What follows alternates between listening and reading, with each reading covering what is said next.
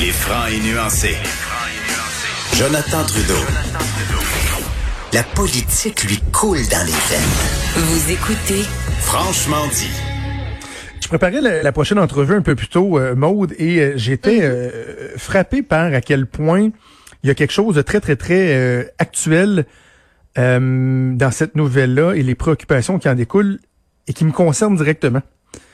Parce que après ma, sortie sur euh, les complotistes hier, euh, bon, ça, je savais que j'étais pour avoir des centaines de courriels euh, haineux. Mais euh, j'en ai parlé même sur Twitter, ça a fait beaucoup réagir. Dans un courriel, on a parlé de mes enfants, de l'apparence physique de mes enfants pour me démontrer qu'on avait réussi à trouver des photos de mes enfants. Euh, hier, en soirée, il y a quelqu'un qui m'a dit qu'il y avait des informations qui circulaient à l'effet qu'on tentait de trouver les adresses personnelles de certains journalistes et chroniqueurs, dont moi, pour aller juste nous achaler. Voyons. Pas poser des gestes violents, mais nous achaler. Et là, j'ai préparé l'entrevue ce matin, puis je me disais, ouf, attends, là, quand ces gens-là vont lire le jugement qui a été rendu hier, est-ce qu'ils vont se sentir légitimés, par exemple, d'écœurer des journalistes? Je trouve que euh, la question est fort pertinente. Je vous remets dans le contexte, ça se passait en mai 2018, vous vous en souviendrez peut-être. Raphaël Lévin, qui était le leader du groupe identitaire Atalante, avait fait euh, irruption dans les bureaux de, de- de- du défunt Vice, la revue Vice à Montréal. Euh, avec des, des, des masques euh, pour remettre un prix en, en forme de bouquet de mégots de cigarettes, de crier des noms et tout ça. Il n'y a pas eu de geste violent, mais je pense que juste l'intervention en tant que telle était très, très, très agressante, très intrusive. Donc, il avait été accusé d'introduction par infraction, de méfaits publics, de harcèlement criminel et d'intimidation. Or, euh, je dirais à la surprise de bien des gens, il a été euh, déclaré non coupable hier par euh, la juge Joël Roy de la Cour du Québec qui a estimé que le geste du militant euh, était justifié et légitime. On va en discuter avec la collègue juge à la retraite Nicole Gibault qu'on rejoint avec beaucoup de plaisir. Madame Gibault, bonjour. Oui, bonjour à vous deux. Excusez-moi cette longue introduction, mais je voulais non, euh, planter le décor, euh, comme on dit. Dites-moi, avez-vous été surprise?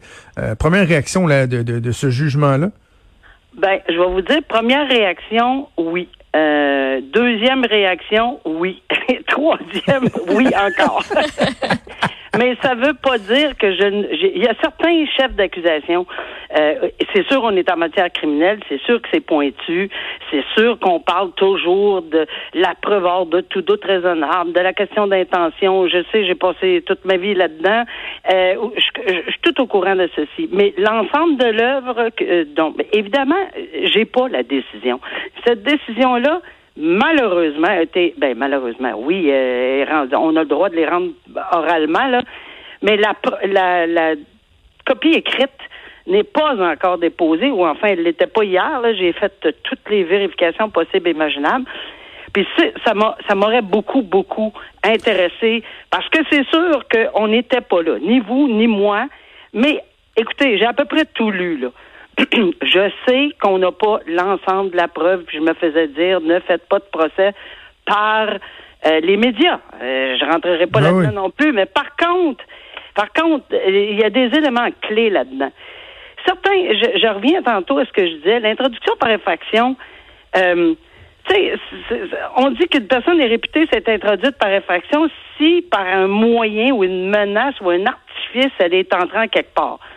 Dès euh, tout de suite là, quand on prétend qu'on s'en vient livrer des fleurs, est-ce que la porte est barrée? Je sais même pas. Est-ce que c'est une porte qu'on peut rentrer, c'est un lieu public? Je ne sais pas. J'ai pas ces éléments-là. Mais si la porte est barrée fallait, et qu'il fallait s'introduire d'une façon quelconque et qu'on a employé un artifice, ben oui, je suis très, très, très Ben oui. surprise qu'on n'ait pas allé plus loin dans ce, dans ce détail-là. Peut-être qu'on l'est, mais on le verra à la décision écrite. Alors, il y a un bémol, il y avait des fleurs. Ben oui, il y avait des fleurs. C'est sûr qu'il y avait des fleurs. C'est un, artifice pour lui permettre d'entrer. Le problème, c'est que rendu l'autre côté de la porte, il y a des personnes, une quantité euh, 5, 6, je me souviens plus le nombre exact, qui arrivent masquées. Mais encore là, ce que j'ai lu, c'est qu'il y a encore une excuse qui a été vérifiée, j'imagine. Euh, oui, mais j'ai pas pris des gros, des gros monsieur ou des grosses personnes larges. J'étais toute bien coffrée là. C'est juste, il pesait à peu près 160 livres. Puis, euh, pour moi, qu'est-ce que ça me dit, c'est que ça pèse 160 livres ou 99 livres ou, ou- ou plus. Ils sont masqués, sont habillés en noir, puis ils rentrent de façon assez euh, abrupte dans, dans, dans un endroit où on ne s'attend pas, qui est, qui est un endroit de travail. Ça aussi, ça m- ça- ça m'a dérangé beaucoup, puis je ne comprends pas pourquoi dans un contexte comme ça, c'est assez important comme situation. Sur la situation du méfait, lancer des nids de clown, puis lancer des tracts, peut-être pas. On a-tu fait vraiment, vraiment du dommage quelconque? Peut-être pas. Mais l'harcèlement puis l'intimidation, là, ça, ça, ça me titille. Parce que j'ai, j'ai revisé euh, toutes les théories, la jurisprudence sur le harcèlement. On est, tu sais, le, le harcèlement, là, ça peut être une seule fois. Ça peut être, on n'est pas obligé de prendre ou d'adopter des comportements de tous les jours. Là. Je, sais que ça a été adopté, cet article-là, euh, euh, dans le cadre de violence conjugale plus, mais le harcèlement, c'est, on l'a adopté, c'est parce que c'est pour assurer la sécurité des personnes et la tranquillité d'esprit. Or, dans le lieu de travail où on a intérêt à travailler tranquille puis raisonnablement penser qu'il n'y aura pas de personnes qui vont rentrer de façon abrupte dans un lieu de travail, euh, oui, d'après moi, ça aurait pu être considéré par, comme un axe d'harcèlement. Cerner un endroit où les personnes travaillent, c'est prévu. Ouais.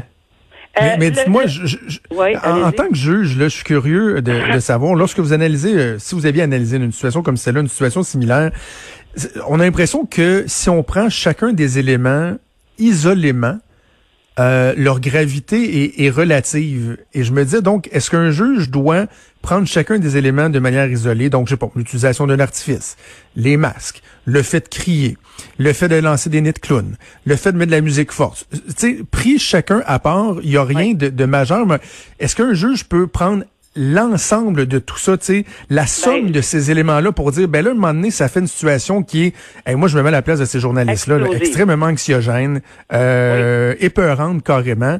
Et, ben, donc, c'est ça. Totalement raison. Très, très bonne question. C'est sûr que tous les éléments individuellement de la preuve sont importants, mais il faut le regarder dans l'ensemble. Et c'est là que j'ai le prochain mot que j'étais pour euh, discuter, c'est il faut regarder le contexte dans lequel ça s'est fait, mm. l'ensemble, le contexte. Et oui, chaque geste individuellement peut s'expliquer. Mais non, mais c'est j'avais des fleurs. Mais non, mais j'ai pas crié. Mais non, mais j'ai pas injurié. Mais non, mais j'étais gentil. Et j'avais un sourire. Celle-là m'a m'a fait particulièrement euh, sourire moi-même parce qu'on peut avoir un sourire qui est terriblement épeurant. On a vu des films tout le monde où ça souriait puis c'est pas drôle tout là. Mais, mais, tout ça pour dire entre autres dans le Joker, si on me permet le, le, film là, tu sais c'est pas il y a rien de y a rien d'évident là. Alors oui, individuellement chaque geste, chaque vous avez raison de le soulever, mais à mon avis euh, les enseignements, euh, pour moi, là, en tout cas, euh, comme juge, c'est l'ensemble de la preuve qui est important. Puis ici, c'était important de l'analyser avec les yeux d'une personne raisonnable placée dans la même situation. Alors, vous l'avez dit d'entrée de jeu, puis je suis contente que vous ayez parlé de ça parce que, oui, l'intimidation se fait avec les médias sociaux. Oui, c'est rendu à un point. On n'est plus à l'époque de, où on était avant. Là. On a passé tout, mm. tout toute une sphère et l'intimidation existe et voir arriver des gens, en tout cas, moi personnellement, là, j'aurais été extrêmement intimidée. Puis la personne raisonnable dans les mêmes circonstances, puis il faut faire le lien, là. Ce monsieur journaliste-là avait déjà dit des articles où il n'était pas d'accord avec ce groupe-là, etc. Donc, le lien était facile à faire. Il n'est pas allé dans, je ne sais pas, moi, quelque part à Trois-Rivières, dans n'importe, tu sais, ou, n'importe où. Là. Il est allé vraiment dans un endroit où cette personne-là, maintenant, lui remettre, lui remettre un trophée, euh, s'exprimer. Il n'y a pas de problème à s'exprimer puis à dire euh, ou le remettre à terre à la porte d'entrée puis mettre des pancartes, etc. Mais moi, c'est l'ensemble de toute l'œuvre de cette situation-là qui me fait dire que ça aurait été facile de verser dans le harcèlement. Il y a une ligne fine et elle le dit il y a une très, très ligne fine. Ben, à ce moment-là, on peut tomber d'un côté comme de l'autre. Moi, je vous dis que c'est pas tous les juges qui auraient peut-être eu la même réaction. Elle a le droit à son opinion. Elle l'a justifié. On verra si la couronne va en appel, mais d'après moi, il y avait des arguments pour le harcèlement, puis il y en avait également pour l'intimidation. Parce que c'est intéressant de voir que dans, dans, ce qui est rapporté du jugement que la juge semble être très consciente euh, de, du fait que cette ligne-là, elle est, elle est très, très mince. Puis elle envoie même un, une espèce de message, juste comme ça disait, le jugement que je viens de livrer, c'est pas euh, un bar open, là. C'est pas pour vous dire euh, allez écœurer tout le monde puis tout ça, parce que ça se peut que dans d'autres circonstances, le jugement soit totalement différent. Ça, c'est parfait, c'est très très bien, puis ça c'est dans la logique. J'ose espérer que c'est son jugement. Voyons, ça, ça n'aurait aucun sens, mais quand même, cet exemple-là, dans ce contexte-là journalistique, avec les articles du Code criminel qui existent, et toute la preuve, puis encore là, malheureusement, je n'ai pas tout le détail, mais moi, je, je, l'analyse de, de, façon très, très, très globale avec ce que j'ai vu, entendu et lu. Et, et ça me dit que oui, la ligne était peut-être mince, puis oui, on a le droit de s'exprimer, puis oui, on a le droit d'aller porter des trophées, puis de, de dire qu'on n'aime pas ce journaliste-là, puis que, que, ces articles sont pourris. On a tout, c'est correct. C'est parfait, ça fait partie de l'expression et de la libre expression et de la de, dans qu'on vit là, dans lequel on vit. Mais il y a hmm. des limites quand on pose des gestes. Et ces gestes-là, d'après moi, je disais à votre euh, votre recherchiste plutôt, ça me fait penser à un cornet de crème glacée qu'on a saucé dans le vinaigre. Alors c'est c'est comme avec un petit peu de clou après au lieu des pépites de chocolat. C'est parce que c'est tellement oui, c'était beau, c'était des fleurs. Non, on n'a pas ah crié. non, on n'a pas fait ça, on n'a pas fait ça. Mais l'ensemble de tout ça, à mon avis, était provocateur, était intimidant. Et je vous garantis que j'aurais peut-être rentré en dessous du bureau si j'avais vu ces gens-là rentrer. Puis je suis pas certain qu'à la magistrature, euh, euh, on n'aurait pas tout fait pareil si on avait vu, parce que je n'ai vécu des, des démonstrations devant les palais de justice. Bon, on n'est pas très, très gros dans nos souliers dans ce temps-là, puis on rentre par des corridors bien spécifiques, puis ben euh, on sort pas, puis etc. Ben oui, c'est épeurant. Ça veut pas dire qu'ils vont agir, ça veut juste dire que c'est intimidant, c'est épeurant. Voilà. Exactement, exactement. Justement, on veut pas que autant un juge que des journalistes soient intimidés ou se sentent brimés dans leur capacité d'exercer librement leur leur métier. Justement, en ce sens-là, est-ce que dans dans la loi, dans euh, nos euh, règlements, est-ce qu'il y a des éléments qui protègent ou qui aurait dû ou qui protégerait davantage les journalistes face à, des événements comme ceux-là? En matière d'intimidation, de, de, pas d'intimidation, mais de, oui, c'est ça, d'intimidation. Il y a un article spécifique là-dessus sur l'intimidation face aux, euh, aux gens qui euh, sont autour du système judiciaire, là, des, qui sont associés au système judiciaire et des journalistes.